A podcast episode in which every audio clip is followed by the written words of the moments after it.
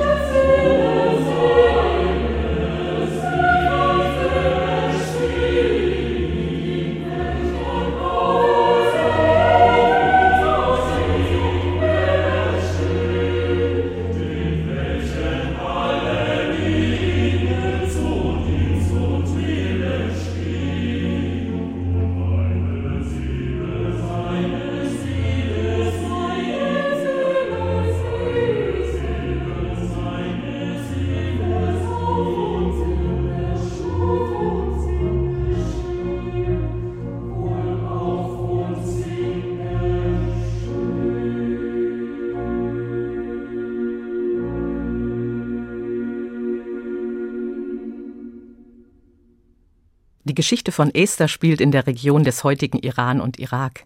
Vor fast zweieinhalbtausend Jahren regiert dort der persische König Xerxes I. über das damalige babylonische Großreich.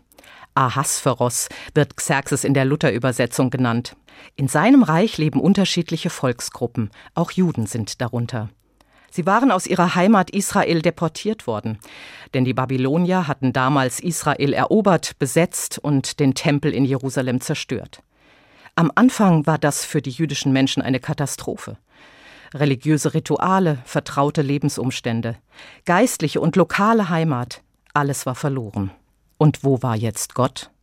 Sein Haus war zerstört, und in der Fremde gab es andere mächtige Götter. Hatte ihr Glauben ausgedient? Mit der Zeit richteten sie sich ein in der Fremde. Sie waren nach einigen Jahren keine Gefangenen mehr. Sie versuchten als Minderheit zu überleben, sich an die Verhältnisse anzupassen. Und doch blieb die Erinnerung wach an die alten Geschichten des Glaubens. Sie wurden neu erzählt und überarbeitet. Aber Gott zeigte sich nicht mehr so wie früher, als Feuersäule, die vor Mose und den Israeliten voranging und den Weg zeigte.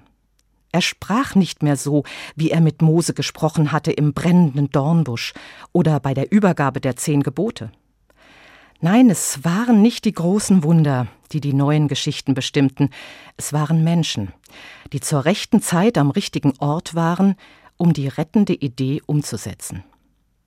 So erlebte es auch Mordechai. Er war einer dieser jüdischen Männer, die damals aus Jerusalem deportiert wurden. Jetzt arbeitete er als Türsteher, sorgt für die Sicherheit an einem der Stadttore des Königs in der Hauptstadt Susa. Und er hat eine schöne Tochter, die heißt Esther. Eigentlich ist sie seine Cousine, aber als ihre Eltern gestorben waren, adoptierte er das Mädchen und sorgt gut für sie. Nun hat König Ahasveros seine erste Frau verstoßen, deshalb braucht er eine neue. Und dafür wird großer Aufwand betrieben. Tausend Jungfrauen aus dem ganzen Land sollen ein Jahr in einer Art Schönheitsfarm vorbereitet werden. Nach und nach werden sie dann vor den König geführt, und er soll sich die schönste aussuchen können. Eine dieser Jungfrauen ist Esther, das Waisenkind jüdischer Abstammung, adoptiert von Mordechai, dem Torhüter des Königs. Esther ist bescheiden. Sie tut, was ihr geboten wird und stellt darüber hinaus keine weiteren Ansprüche. So findet sie Gefallen. Der König gewinnt Esther lieber als alle anderen Frauen, heißt es in der Bibel. So setzt der König schließlich Esther die Krone aufs Haupt und sie wird Königin. Dass sie Jüdin ist, weiß niemand außer Mordechai, ihr Adoptivvater. Was für eine märchenhafte Karriere. Vom armen jüdischen Waisenkind zur Königin im persischen Großreich. Aber die junge Esther ist noch nicht lange Königin, da wird ihr Adoptivvater Mordechai von Haman bedroht. Haman war unter dem König aufgestiegen zum zweiten Mann im Staat. In seiner machthungrigen Selbstgerechtigkeit verlangte er, dass sich alle Torhüter des Königs vor ihm verneigen sollen, als Zeichen der demütigen Unterwerfung.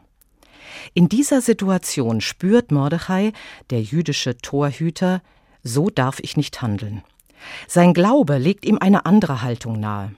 Als Jude verneigt sich Mordechai nur vor Gott, aber nicht vor der Macht eines Menschen.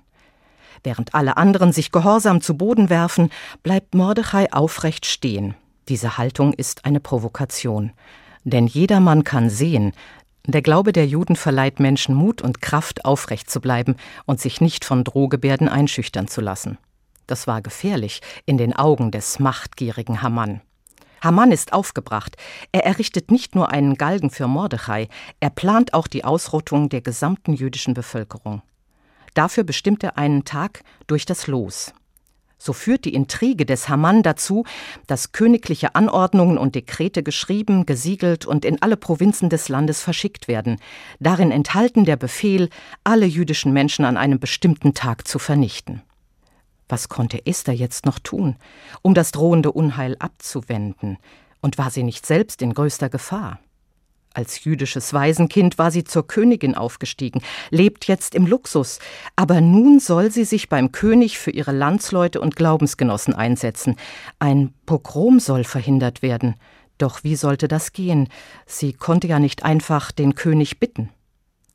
Denn es gab das Gesetz der Meder und Perser, das lautete Jeder, der ungerufen zum König geht, Mann oder Frau, muss nach dem Gesetz sterben. Es sei denn, der König streckt das goldene Zepter entgegen, damit er oder sie am Leben bleibe. Esther selbst ist nun seit 30 Tagen nicht mehr zum König gerufen worden. Mit ihrem Adoptivvater Mordechai tauscht sie sich heimlich über Boten aus.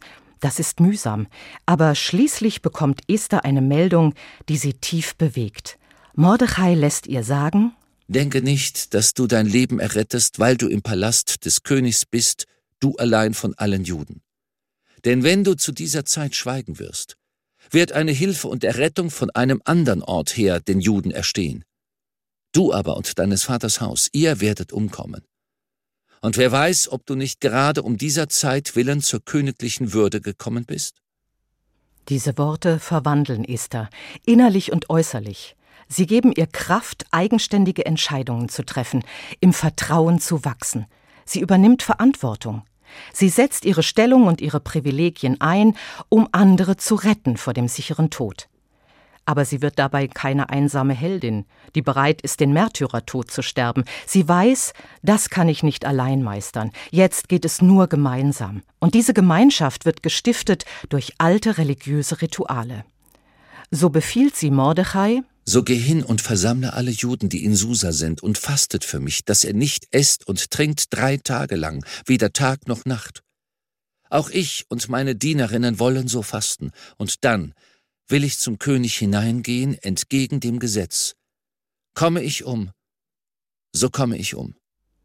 Mordechai geht und tut alles, was Esther ihm geboten hat. Am dritten Tag aber kleidet sich Esther königlich und tritt zum König ein. Und als der König sie sieht, findet Esther Gnade vor seinen Augen. Der König streckt ihr das goldene Zepter entgegen. Sie darf mit ihm reden.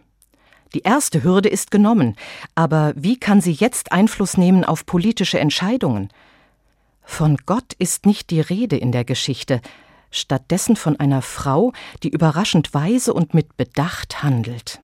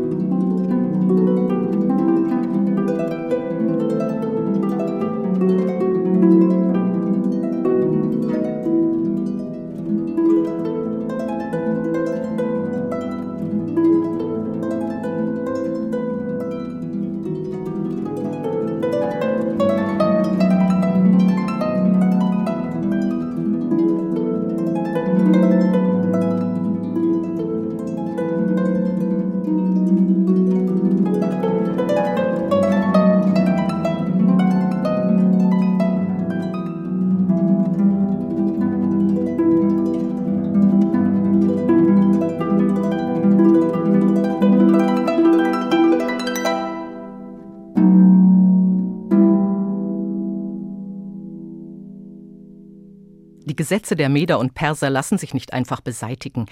Der königliche Beschluss zur Vernichtung der Juden ist besiegelt und soll umgesetzt werden an dem dafür ausgelosten Tag. Aber Esther lässt sich von all diesen bedrohlichen Tatsachen nicht abhalten, weise und mit Bedacht zu handeln. Und sie hat bei all ihrem mutigen Vorgehen auch Glück. Fast wie im Märchen. Alles fügt sich in wunderbarer Weise, erzählt das biblische Buch Esther. Am Ende hängt der machtgierige und niederträchtige Haman am Galgen, den er selbst errichten ließ für Mordechai, den jüdischen Mitbewohner. Esther aber bewirkt, dass der König ein neues Edikt herausgibt. Es räumt der jüdischen Bevölkerung das Recht auf Selbstverteidigung ein. So konnte das Pogrom gegen die Juden damals abgewendet werden. Danach hatten die Menschen Grund, ihre Rettung ausgiebig zu feiern. Aber wem hatten sie diese Rettung zu verdanken? Der Schönheit und Klugheit, dem Mut von Esther? Den weisen Worten des Mordechai? Der Gnade und Barmherzigkeit des Königs? Oder Gott, der verborgen hinter der Geschichte für sein Volk einen Ausweg aus der Not ermöglichte durch Menschen, die zur rechten Zeit am rechten Ort aktiv wurden? Gottes Name oder das Wort Gott kommt im biblischen Buch Esther an keiner Stelle vor. Und doch gibt es heilige Momente. Es gibt Bewegungen des Herzens. Es gibt Menschen, die sich vom Bösen nicht überwinden lassen, sondern das Böse mit Gutem überwinden. Es gibt einen König, der gerecht regieren möchte und doch auch barmherzig ist. Je öfter ich in diesem Buch Esther lese, umso mehr berührt mich die tiefe Wahrheit, die hinter der vordergründigen Erzählung durchscheint. Jüdische Theologen sagen, Gott hat sich versteckt in der Geschichte, verkleidet und maskiert. Man erkennt ihn nicht auf Anhieb, aber er ist da. Es gilt, ihn aufzuspüren im Alltag, überall da, wo ich Menschen begegne. Aufzuspüren in den Herausforderungen der Geschichte. Hinter dem Profanen ist das Heilige verborgen. Denn Gottes Schöpferkraft atmet in allem, was lebt. Das Buch Esther sagt, Gottes Liebe zu seinem Volk bleibt bestehen. Und ich glaube, diese Liebe Gottes hilft auch mir bis heute, gerade auch jetzt in der Zeit der Pandemie. Darum geht's nach der nächsten Musik.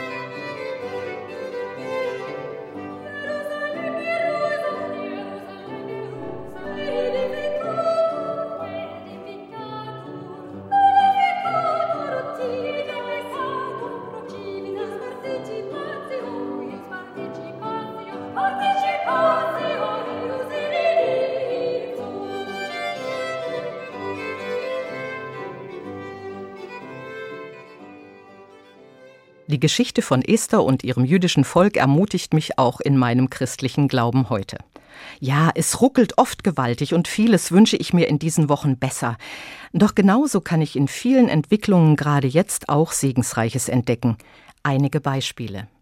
Schlecht bezahlte Berufsgruppen werden im Licht der Pandemie neu gesehen als wichtige Stützen unserer Gesellschaft.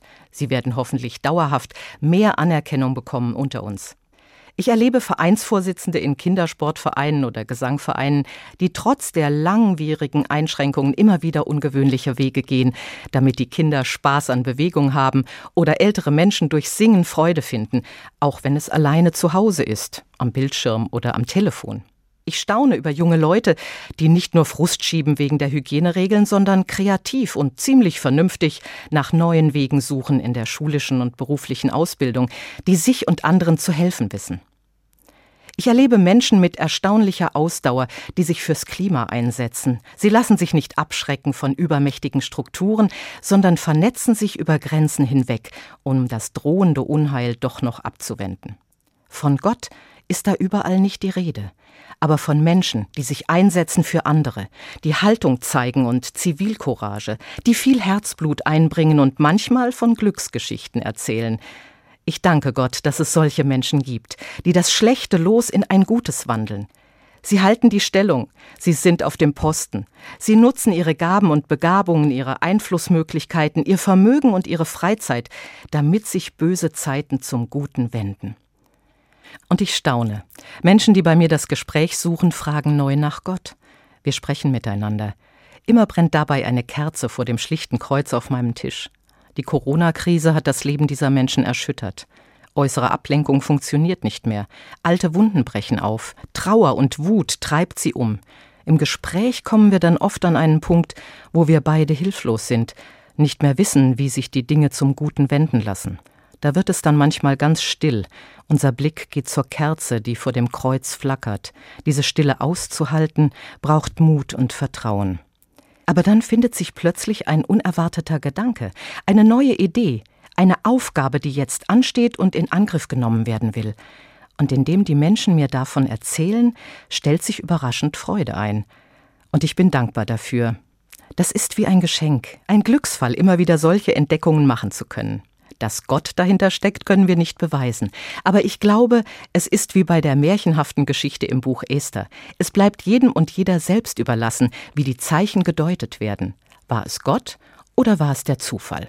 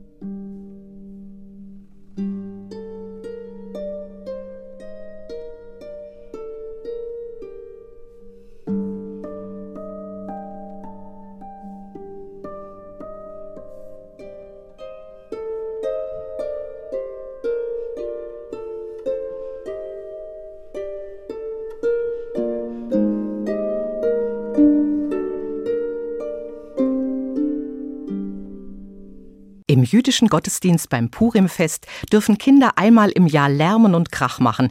Denn immer wenn beim Verlesen der biblischen Geschichte aus dem Esterbuch der Name des bösen Hamann vorkommt, dürfen alle mit den Füßen stampfen und mit Ratschen und Tröten diesen Namen übertönen. Hamann steht symbolisch für das Böse. Die Kinder spüren dann ihre eigene Kraft. Sie freuen sich, dass sie gemeinsam dazu beitragen können, den Namen des Bösen auszulöschen.